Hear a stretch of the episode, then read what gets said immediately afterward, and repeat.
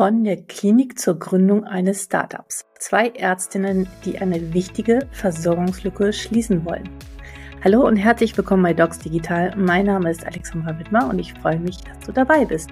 Dieser Podcast ist für innovative Ärztinnen und Ärzte und Health-Tech-Unternehmen, die gemeinsam die digitale Transformation vorantreiben wollen und das auch tun.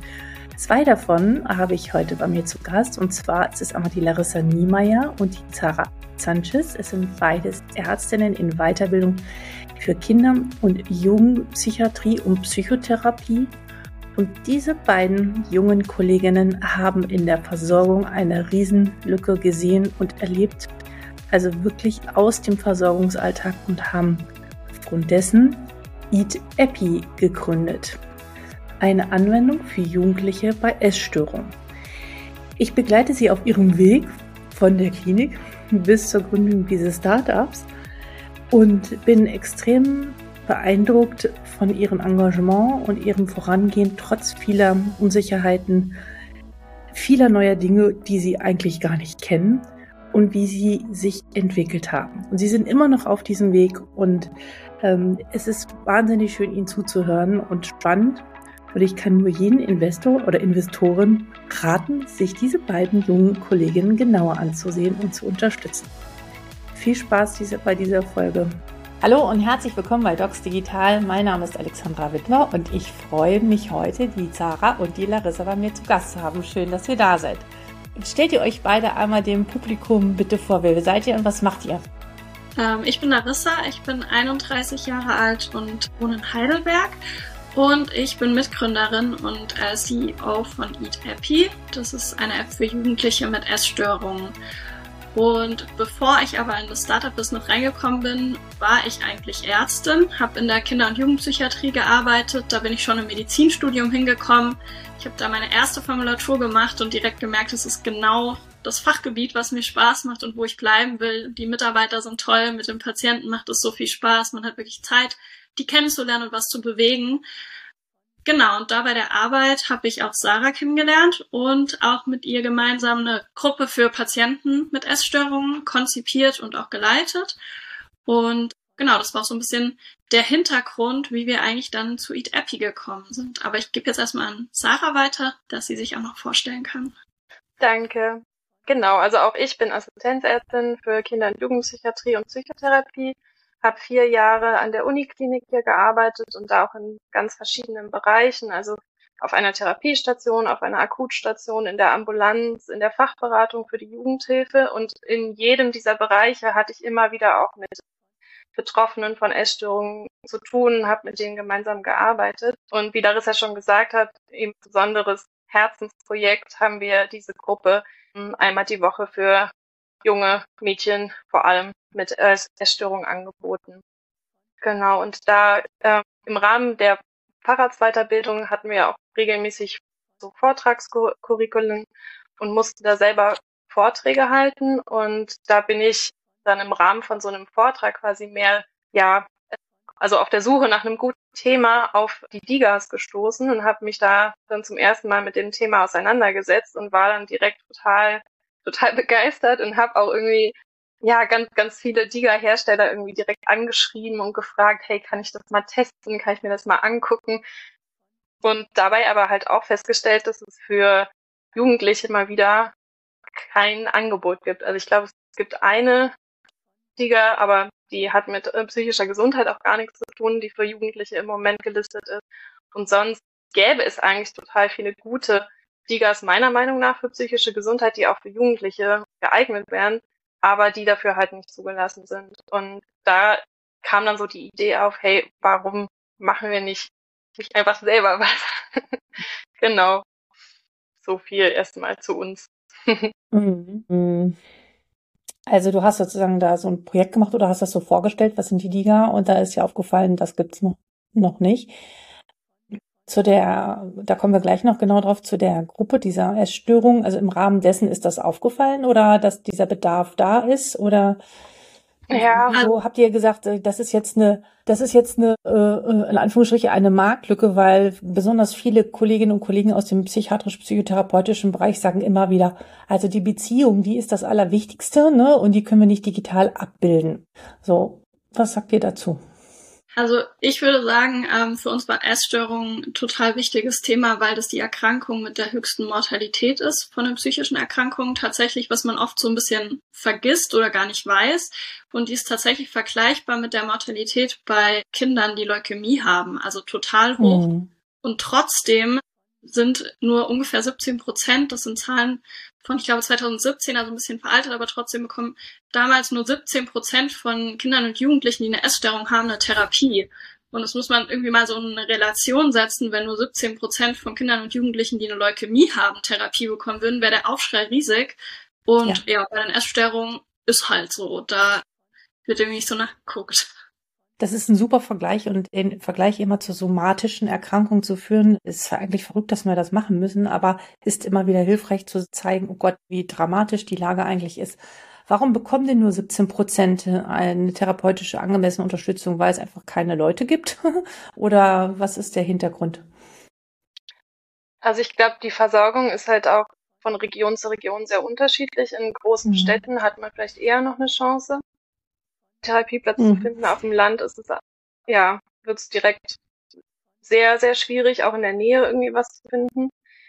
Trotzdem ist aber auch einfach allgemein in Deutschland die Wartezeiten auf eine ambulante Therapie enorm hoch. Also 26 Wochen im Durchschnitt laut dem Psychotherapie-Report 2021. Also das ist fast ein halbes Jahr, wie man da auf einen Platz wartet. Und das ist auch das, was wir in unserer ja, täglichen Arbeit in der Klinik mitbekommen haben. Also, dass eben schon oft der Kinderarzt feststellt, okay, es gibt irgendwie ein Problem, das könnte eine Essstörung sein und empfiehlt, zu einem Kinder- und Jugendpsychiater oder zu einem Kinder- und Jugendpsychotherapeuten zu gehen und dann warten die Betroffenen erstmal Wochen, Monate lang, bis sie überhaupt das erste Mal mit jemandem sprechen können. Und in der Zeit verschlechtert sich der Gesundheitszustand meistens schon so rasend schnell, dass, dass dann die ambulante Therapie auch einfach nicht mehr ausreicht.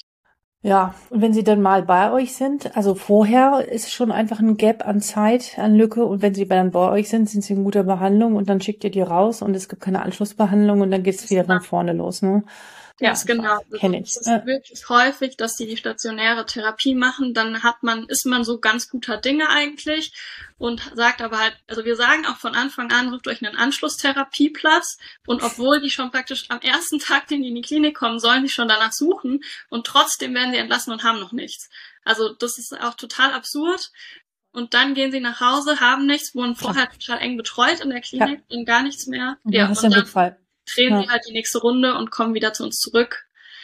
Ja, also es ist total der Teufelskreis und total die schlechte Versorgungslage einfach, so muss man es leider sagen. Eure Gruppe oder die ihr da gegründet habt oder die ihr macht und wahrscheinlich auch das sozusagen in eurer Vorstellung die Zielgruppe ist, die Eat Epi nutzen soll. Wie alt sind die, in welcher Altersrange und welche Diagnosen haben die genau? Also die Gruppe haben wir gemacht, als wir noch in der Klinik waren. Jetzt gerade bekommen wir das Gründungsstipendium vom Wirtschaftsministerium. Das heißt, das ist auch unsere Hauptbeschäftigung, dieses Startup zu machen und sind mhm. auch deshalb nicht mehr in der Klinik. Und die Gruppe, die wir da gemacht haben, waren praktisch alle Jugendlichen, die eine Essstörung haben, von den vier Stationen, die es in unserer Klinik gab. Und ich glaube, so die jüngsten waren vielleicht dann 10, 11 und die Ältesten 17, 18. Also wenn man mit 17 bei uns ist und dann 18 wird, darf man noch bleiben, sozusagen. Und wir planen jetzt auch die App für 12 bis einschließlich 17-Jährige im ersten Durchgang, einfach weil diese Altersgrenzen immer so ein bisschen davon hängt ab, wie die Studien gemacht werden müssen. Und das ist so vordefiniert so ein bisschen, dass bei 12 dieser Cut ist, genau. Ja. Und welche Indikation? Anorexie und Bulimie. Okay, Anorexie und Bulimie. Und ihr seid also schon richtig all in gegangen. Ihr werdet jetzt gerade finanziert und seid nicht mehr aktuell in der Klinik. Genau, wow. ja, wir sind wow. all in gegangen. Seit wann denn? Seit wann denn? Seit wann denn? September seit, diesen Jahr. Seit September. Wie aufregend, oder? Wahrscheinlich ja. ein ganz, ganz anderes Leben mit ganz anderen Herausforderungen plötzlich. Aber eure klinische Erfahrung ist natürlich wichtig. Habt ihr noch Kontakt zu den Kollegen, dass ihr sozusagen in Anführungsstrichen immer in so, in so Feedback-Schleifen mit denen sein könnt? Ja, auf jeden Fall. Also es ist auch, wenn ja. wir die dann sehen, jedes Mal, was macht ihr gerade, wie weit seid ihr, erzähl mal ganz genau und ah, ich habe da auch sowas gehört und also das interessiert die alle total und alle wollen so ein bisschen dabei sein und mitbekommen, wie es weitergeht. Das ist total schön, das so zu erleben. Mm, also ich, äh, haben wir jetzt gerade im Vorgespräch oder gar nicht äh, aufgeschrieben, aber mich interessiert das jetzt schon. Ihr habt gesagt, das ist so eure volle Leidenschaft und dann seid ihr dann gerade aus der aktuell aus der Patientenversorgung raus. Fehlt euch das? Oder sagt ihr, seid ihr gerade so begeistert darin, dass ihr sagt, äh, beides ist, hat seinen Reiz? Wie ist das so? Sarah, willst du anfangen? ja, ja, also mir fehlt es auf jeden Fall schon. Also ich merke schon, gut, wir schreiben ja auch die Therapieinhalte für unsere App selber und da merke ich dann schon so, wenn man sich das überlegt und formuliert, dann nochmal recherchiert und nachliest, wie viel Spaß mir auch Therapie auf jeden Fall macht. Also ich kann mir nicht vorstellen, das immer aufzugeben, aber es ist auf jeden Fall auch sehr erfrischend und irgendwie wieder was ganz anderes, was wir jetzt machen was ja auch erstmal gar nicht so mit dem Arztberuf an sich zu tun hat, wo wir auch ganz viele neue Sachen lernen, wovon wir vorher überhaupt gar keine Ahnung haben, wo ich auch manchmal denke, oh Gott, wie soll ich das so alles verstehen? Ich habe das doch nicht studiert. Aber ja, das macht ja auch interessant und abwechslungsreich. Also ich finde Ich glaube, das ist ein Irrglaube, dass ich, ja, ich glaube, das ist ein Irrglaube, alles studiert zu haben, um Sachen nee, zu genau. verstehen. Ja, nee, genau, das merkt man dann auch, dass man da trotzdem reinkommt und sich ganz viel selber beibringen kann. Ähm, und aber trotzdem ist es so der erste, manchmal so meine meine erste Angst, oh Gott, ich habe das doch gar nicht gelernt. Wie kann ich jetzt sagen, dass ich, dass ich das mache? aber ja, wie gesagt, ne, das, das macht auch total interessant und neugierig, irgendwie mehr, mehr zu erfahren, mehr reinzukommen. Wie ist bei dir, Larissa? Ja, auf jeden Fall. Also ich finde dieses Therapie eins zu eins mit Jugendlichen dasitzen und zu merken, man bewegt was, das ist sowas Bereicherndes im Leben und äh, das wie Sarah sagt, will ich auch nicht immer aufgeben. Das will ich irgendwann wieder zurückbekommen, diese therapeutische Beziehung zu haben mit Patienten und die auf ihrem Weg zu begleiten. Also das ist auf jeden Fall was, was ich vermisse, aber es ist irgendwie auch mal schön, äh, wenn man das sagen darf, diesem Klinikalltag von 8 bis 17.30 Uhr zu entkommen und so ein bisschen flexibler, bisschen andere Tätigkeiten zu haben. Wir haben auch beide kleine Kinder, das ist auch manchmal ganz hilfreich, wenn man flexibel arbeiten kann und dann sich das so, so einteilen, wie, wie es gut passt und dann eher mal abends noch mal eine Stunde oder am Wochenende und nicht diese strikten Zeiten zu haben. Genau. Ah, da macht ihr einen Riesenfass auf, was mich sehr bewegt. Ich kann euch sehr, sehr gut verstehen. Vor 15 Jahren, oh Gott, nee, doch, nee, ja, doch so, also, da gab es diese Möglichkeiten alle noch nicht so. Da war das noch eine viel größere Herausforderung, damit umzugehen. Aber für ich jetzt mal hier plädieren möchte. Wir sind immer noch so sozialisiert, dass wir immer denken, es geht nur das eine oder das andere. Und ich finde, und falls ihr oder meinen Podcast hört, dass ich sage, wir sollten auch als Ärztinnen und Ärzte die Technologien und die Digitalisierung und überhaupt den Change in der Medizin mitgestalten. Und das heißt auch Dinge mitzuentwickeln. Deswegen finde ich das total toll und unterstütze das auch, was ihr tut und auf eurem Weg seid. Und ihr diesen Mut habt, auch zu sagen, ja, jetzt bin ich halt gerade in einer anderen Phase und nehme das mit. Aber das eine heißt nicht das andere. Es gibt so manche, die dann sagen, oh ja, du hast den, den, die, die Klinik verlassen, du bist nicht mehr an der Basis oder in der Versorgung tätig, was kannst du eigentlich noch sagen? Ich finde schon wichtig, dann irgendwie auch den Kontakt dazu zu, zu halten, ne, damit man weiß, worüber man spricht.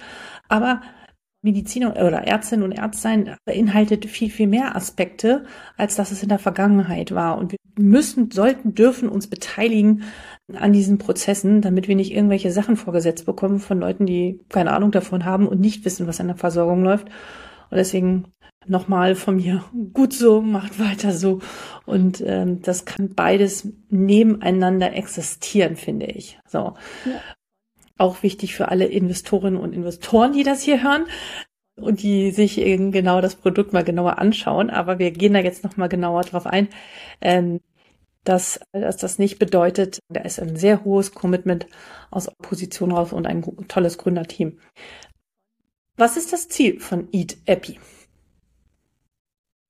Ja, wie wir schon gesagt haben, also wir haben halt in der Versorgung gesehen, dass dass die Wartezeiten für die Therapie einfach viel zu lang sind, dass die Anschlussbehandlungen oft fehlen und diese Lücken irgendwie zu schließen oder da zumindest eine Überbrückung anzubieten, wäre jetzt erstmal unser erstes Ziel. Also dass die Jugendlichen, mhm. die an einer Essstörung leiden, sofort nach Diagnosestellung ein therapeutisches Werkzeug an die Hand geben können, womit sie schon mal anfangen können zu arbeiten, bis sie dann einen normalen ambulanten Behandlungsplatz finden.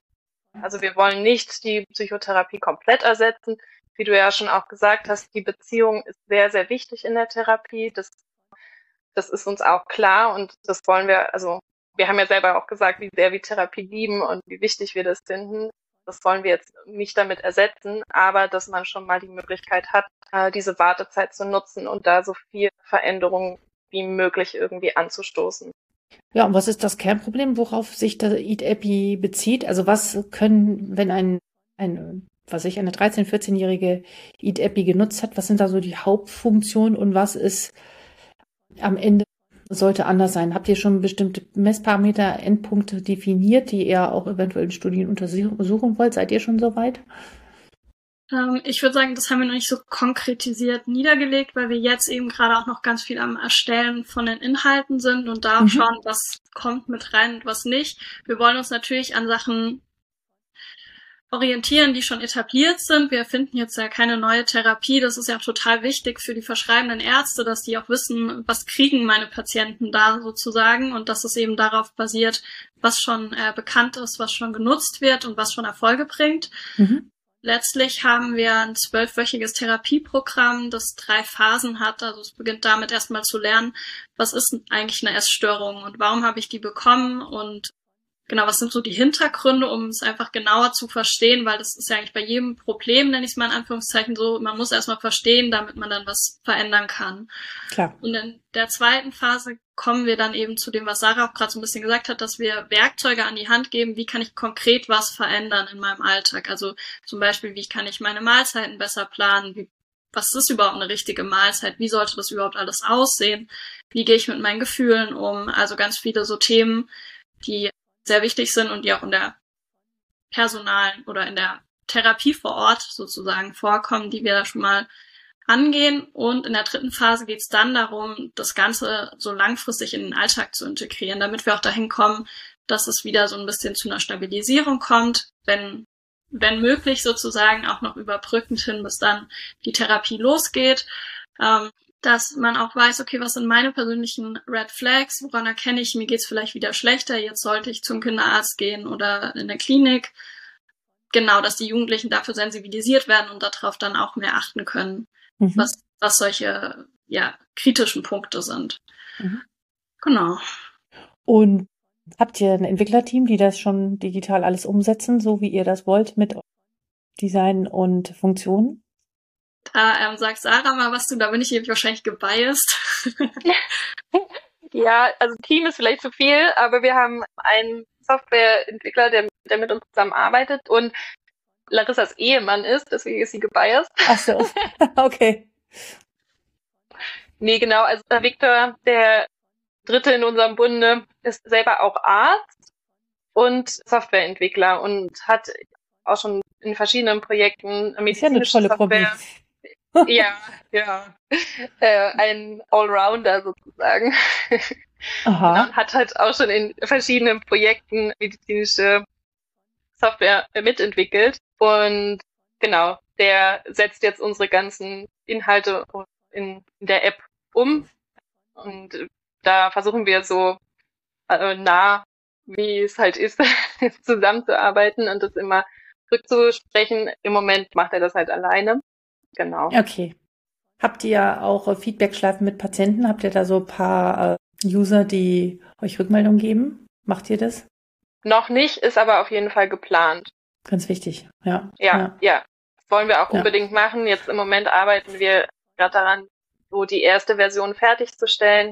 Ich denke, dass, also bis zum Ende des Jahres haben wir das auf jeden Fall auch soweit und wollen dann auf jeden Fall auch ähm, uns Rückmeldung einholen, erstmal von gesunden Testern, die sich die App anschauen und genau sowas Usability, Design, äh, Funktionen schauen, uns dann eine Rückmeldung geben und, und dann das dann auch nochmal mit Jugendlichen testen. Gestern Abend, äh, meine Tochter wird jetzt fast 15, die eine, und kam gestern Abend zu mir und sagte, Mama, ich habe Instagram gelöscht. Das geht so nicht weiter. Ich verschwende so viel Zeit da drauf. Ähm, ich kann, so, glaube ich, wie wollt ihr sicherstellen, ja, dass die Jugendlichen nicht nach zwei, drei Minuten irgendwie sich langweilen und wieder zurück auf TikTok oder Instagram oder Snapchat springen? Also ich glaube, das ist, das ist schon ein wichtiges Thema. Also meine Frage ist, wie löst ihr das? Weil so Texte lesen und sowas kann ich mir kaum noch vorstellen, dass sie da groß Lust drauf haben. Wie macht ihr das? Kannst du die Frage nochmal sagen, weil der Anfang war abgeschnitten, also ich habe da nichts gehört. Ich habe gesagt, ähm, meine fast 15-jährige Tochter kam gestern zu mir und meinte, Mama, ich habe Instagram gelöscht, weil ich verbringe da zu viel Zeit drauf. So. Und mal gucken, wie das anhält. Und ich habe mich äh, gefragt, wie ihr denn die Jugendlichen bei Laune halten wollt.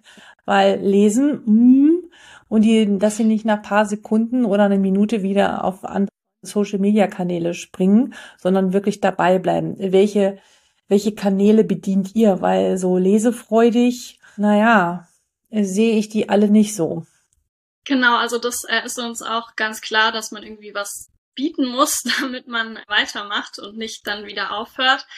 Da haben wir verschiedene Sachen. Zum einen haben wir so virtuelle Therapiebegleiter, wo die Jugendlichen auch am Anfang aussuchen. Also es gibt verschiedene. Welcher mhm. passt denn da gut zu mir? Und der ja. ist dann so ein bisschen, der motiviert auf seine spezielle Art eben. Fünf verschiedene gibt es, die sich alle so ein bisschen unterscheiden. Gibt zwischendrin Tipps und hat manchmal so ein bisschen auch freche Sprüche auf den Lippen, sage ich mal, um das Ganze aufzulockern. Und dann haben wir auch immer wieder eingebaut, dass es so äh, Quizze gibt zwischendurch, wo man so ein bisschen Multiple-Choice-mäßig abfragt nochmal, was ist eigentlich gerade vorgekommen, was war jetzt nochmal wichtig. Wir haben Audiodateien, die integriert werden sollen. Wir haben ganz viele Übungen, die dann letztlich auch so ein bisschen mit Swipen sind und was ordne ich wozu und was gehört wozu. Also auch so ein bisschen Gamification-Ansätze, würde ich sagen, um das Ganze spannender zu gestalten. Genau.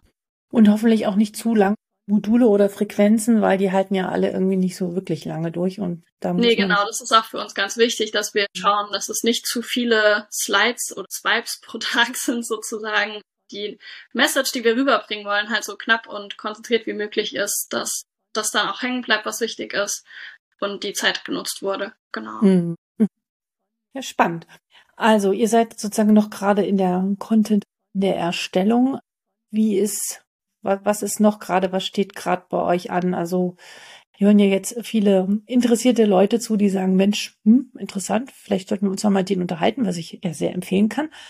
Was, was sind so eure Herausforderungen gerade? Wo braucht ihr Unterstützung? Was ist für euch wichtig?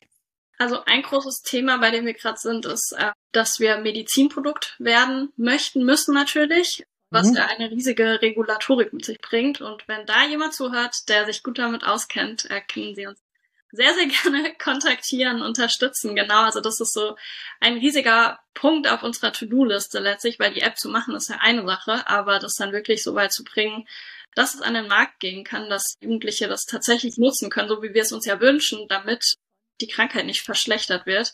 Da steht halt noch diese Regulatorik im Weg. Und äh, das ist was, was Sarah und ich gerade tackeln, so muss man es ja nennen, uns da einlesen. Diese Regulatorik, ISO-Normen und so sind ja auch äh, nicht so die schönste Bettgeh-Lektüre, aber genau, da sind wir dran.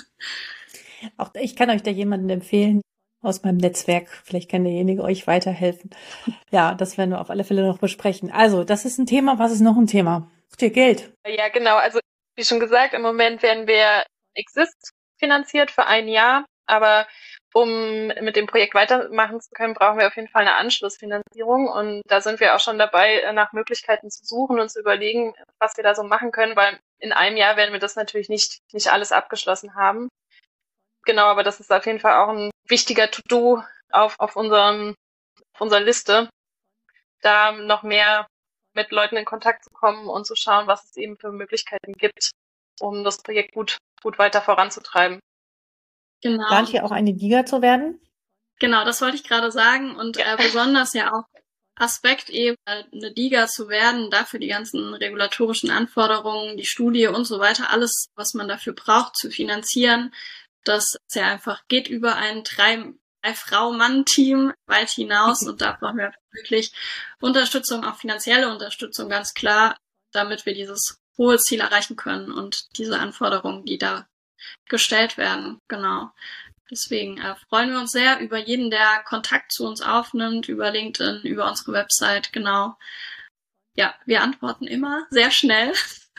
Wie ist es mit, mit so wirtschaftlicher Perspektive, also mit so unternehmerisch jemand, habt ihr da schon Leute an der Hand? Sucht ihr noch da jemanden, der euch da unterstützt? Ähm, wir werden bisher unterstützt durch recht viele, also zum einen hier über die Uni, die uns auch mhm. äh, bei der Bewerbung für das Access-Stipendium geholfen haben. Okay. Da haben wir schon ein Netzwerk und wir werden auch unterstützt durch zwei Acceleratorenprogramme, den Life Science Accelerator Baden-Württemberg und das Social Impact Lab in Stuttgart, wo auch Leute, die einfach viel Wirtschaftsexpertise haben, uns okay. beraten. Genau, das ist da habe ich im Moment das Gefühl, wir sind super betreut. Auch danke an die genannten. Ähm, das ist echt total hilfreich, wenn man zu dritt als Ärzte ist, sozusagen, ähm, da mal diesen anderen Blick zu bekommen. Ja, Genau. Ja, es braucht halt immer ein Team und verschiedene Perspektiven. Ne? Also jeder bringt da seinen Teil mit rein, um sozusagen überhaupt so ein Produkt zu entwickeln und zu schaffen. Die therapeutischen Inhalte sind ja so im Endeffekt von diesem ganzen so ein kleiner Teil, ja. Und da ist ja so ein Apparat drumherum, dass man sich immer erst so gar nicht vorstellen kann. Und da ist noch nicht mit drin, wie bringe ich die Diga wirklich in die Praxen rein? Wie stehen die Kinder- und Jugendpsychotherapeuten dazu? Wie kann ich die Jugendlichen überzeugen, äh, von, von, von den Social Media Kanälen darüber zu gehen und das auch wirklich zu nutzen. Also äh, das ist ein wirklich ein, ein absoluter Fulltime-Job, dass man nicht nur einfach mal so nebenbei macht. Deswegen alle, die jetzt hier zuhören und sich angesprochen fühlen, ihr freut über Kontakte und Nachrichten und Unterstützung. Ne? Auf jeden Fall. Ja, und schön, schön. So inhaltlichen Sachen. Also wir haben auch bei einer Innovation Fair hier in Heidelberg mitgemacht. Da waren auch Kinderärzte, Psychologiestudenten, die einfach dann Input gegeben haben. Also wirklich alles hilft uns.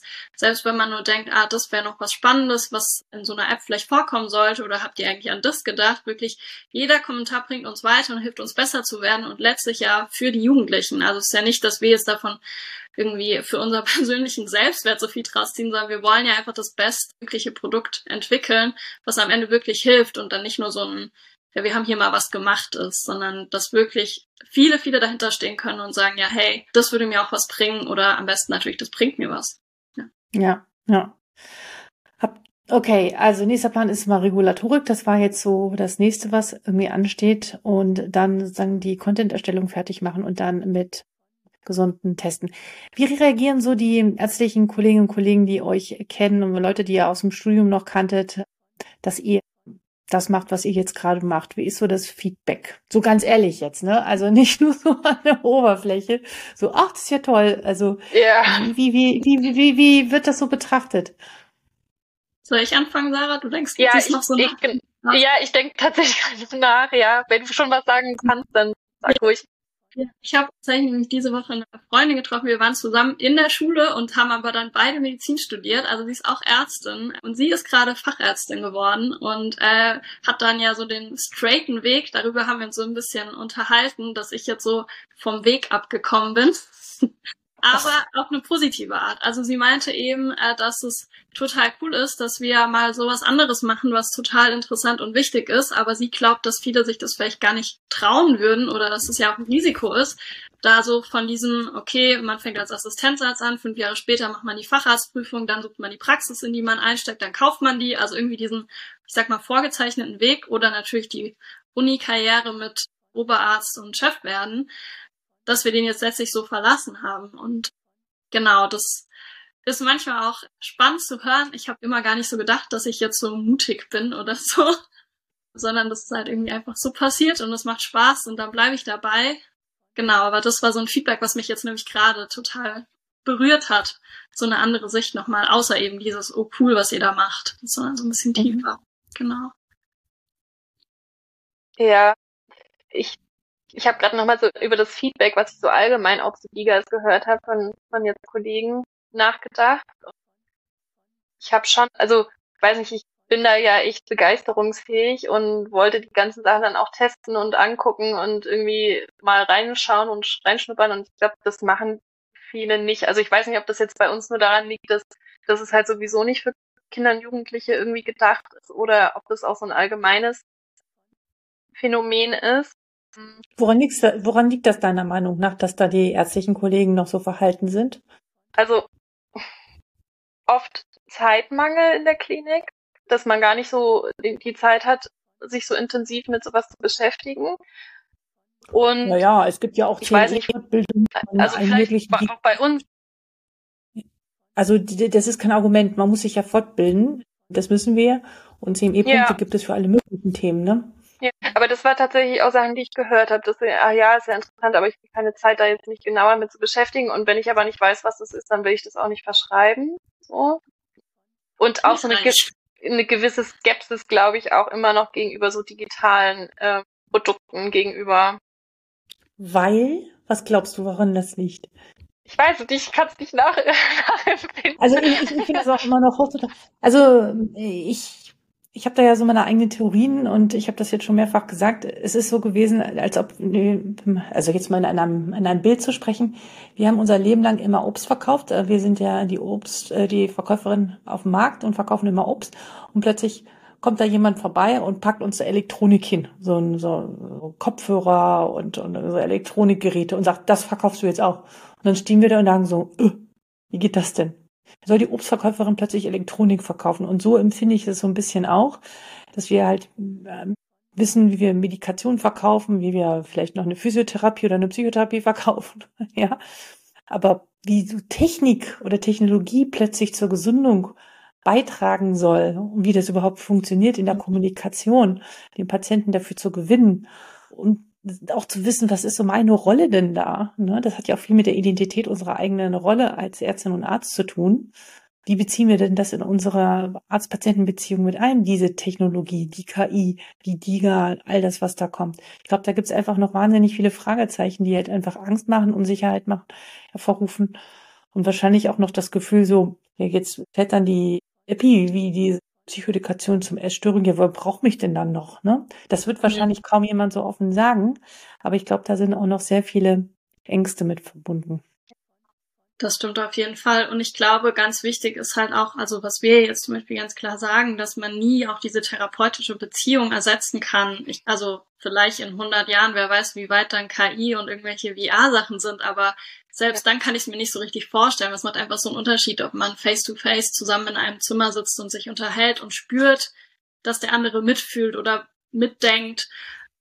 Und ich glaube, das sind Sachen, die, wo wir als erstes auch ein bisschen Selbstvertrauen haben müssen, zu wissen, okay, wir sind mehr als nur jemand, der irgendwie erzählt, was ist eigentlich eine Essstörung und mehr als jemand, der schreibt dieses Medikament, sondern wir sind die Person, die für diese Menschen da ist und die denen zuhört und die ja, mit denen mitfühlt. Und ich glaube, das kann man in allen Bereichen sein, jetzt nicht nur in der Psychiatrie, Psychotherapie, wo man ja einfach sehr viel Kontakt hat. Ich glaube, das ist überall wichtig, äh, dieser menschliche Kontakt. Und das wird nie ersetzt werden. Ja, vor allem auch in den Langzeit, sorry. Ja.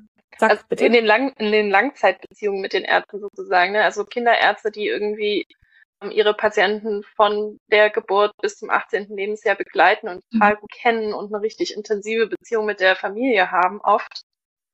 Das ist klar, ne, das, das wird irgendwie jetzt nicht ersetzt durch irgendein digitales Tool.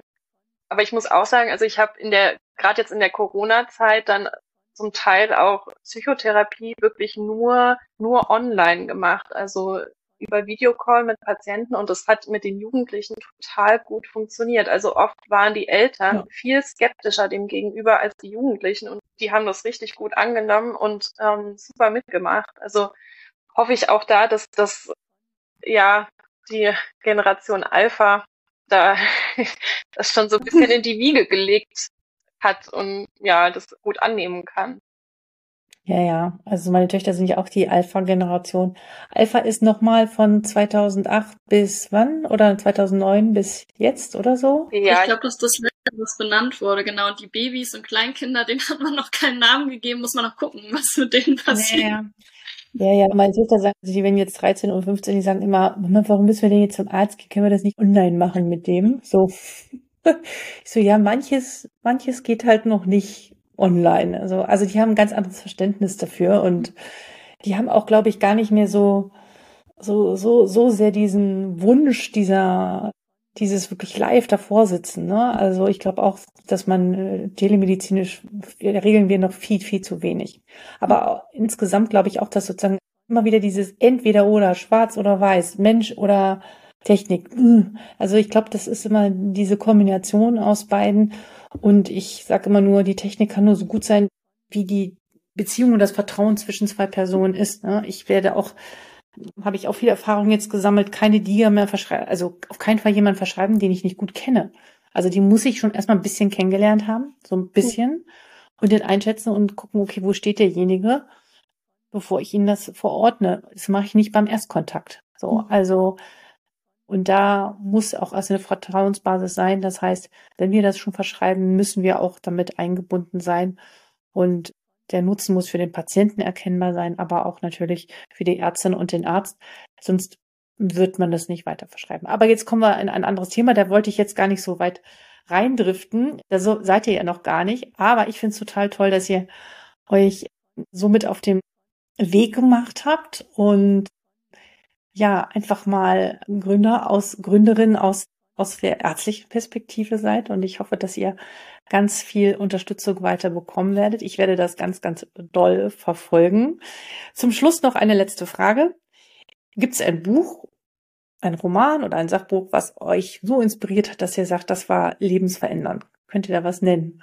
Ja, tatsächlich, es gibt ein Buch, das ist auch von einem Arzt geschrieben, einem Arzt und einem Wissenschaftler, Hans Rosling heißt der, ist ein schwedischer Arzt und das Buch heißt Factfulness. Und das ist schon ein bisschen älter, ich glaube von 2018. Da geht es aber so ein bisschen darum, dass wir oft einen total negativen Blick auf die Welt haben und mhm. dass er sagt, es ist gar nicht alles so schlimm, wie wir denken. Und er zeigt uns so ein bisschen auf, dass es, ich glaube, es sind zehn dramatische Instinkte gibt, die Menschen haben, dass sie immer alles sehr dramatisieren müssen und dann so ein bisschen auch übertreiben. Und das Buch, finde ich, ist super inspirierend, weil das jetzt nicht sugarcoated, okay, eigentlich ist alles super, aber halt zeigt, was alles gut läuft und dass oft auch gar nicht die positiven Entwicklungen, weil die oft langsamer sind, die sind gar nicht so im Klick von einem, aber wenn mal was richtig schlecht läuft, dann ist es super im Fokus. Und ja, ich, äh, ich finde das motiviert.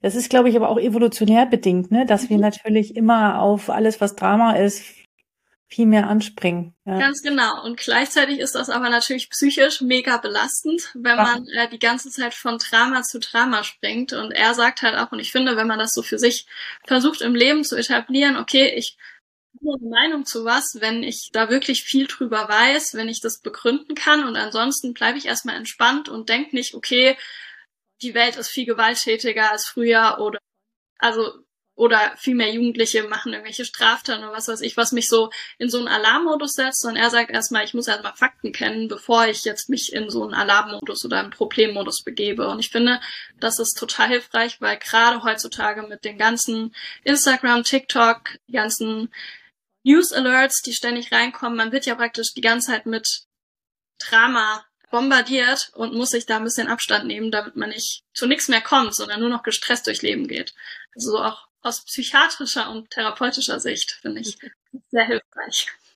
Ja, vielen, vielen Dank für die Einblicke. Ganz kurz, habt ihr schon eine Kategorie in eurer Anwendung Umgang mit sozialen Medien? Ah, ja, gut. Oh ja. Das, sehr äh, gut. Sehr gut. Thema.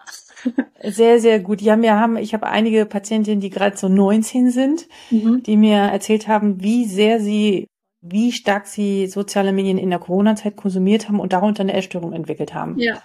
Also Kombination Corona plus soziale Medien gleich Erstörung. Ja, die ja. Daten sagen, dass tatsächlich in der Corona-Zeit 40 Prozent mehr Essstörungen entstanden sind. Also eine wahnsinnige Zahl. 40 Prozent. Ja, irre. Hast du auch noch ein Buch, Sarah? Äh, nee, also ich kann mich da nur anschließen. Ich fand das auch. Äh, ah, okay, du kennst es auch. Ja, ja, genau. Larissa hatte mir das damals geliehen. Ich glaube, es war sogar eines der ersten Bücher, wo ich so motiviert war, das zu lesen, dass ich es auf Englisch gelesen habe. und ja, doch, also das hilft einem wirklich oft auch erstmal einfach einen Schritt zurückzutreten und zu hinterfragen, okay, ist das jetzt realistisch oder könnte es auch noch anders sein? Also ich fand das auch wirklich ähm, ja, sehr hilfreich, auch mhm. einfach für den Alltag. Ja. Vielen Dank, Larissa, vielen Dank, Sarah, dass ihr da wart, dass ihr so mutig seid, ich finde es auf alle Fälle auch mutig, diesen Weg zu gehen. Und es gibt ja mittlerweile immer mehr Ärztinnen und Ärzte und es gibt auch schon einige Vorbilder, die mir da einfallen, die auch diesen Weg gegangen sind und damit sehr erfolgreich sind. Und ja, auch die Mediziner und die Medizinlandschaft verändert sich gerade eklatant und ihr seid vorne mit dabei. Vielen Dank und alles Gute euch. Vielen Dank Vielen für die Einladung. Vielen Dank für deine Zeit und dein Interesse. Nun würde mich interessieren, wer du bist und wo du stehst. Gehörst du zu denjenigen, die sagen, oh ja, das könnte ich mir auch vorstellen, ich habe auch eine Idee, nur ich weiß nicht, wo ich anfangen soll? Oder bist du eher derjenige, der sagt, ich unterstütze solche Kolleginnen und Kollegen oder auch Ärztinnen und Ärzten auf diesem Weg mit all meinen Mitteln, die ich drumherum habe? Ich freue mich von dir zu lesen unter info@docsdigital.de und gehe gerne mit dir darüber in den Austausch. Ansonsten freue ich mich über eine 5-Sterne-Bewertung bei Apple Podcast oder bei Spotify und wenn du Fragen hast, immer jederzeit gerne. Wo immer du auch bist, wünsche ich dir alles Gute und bis bald, Alexandra.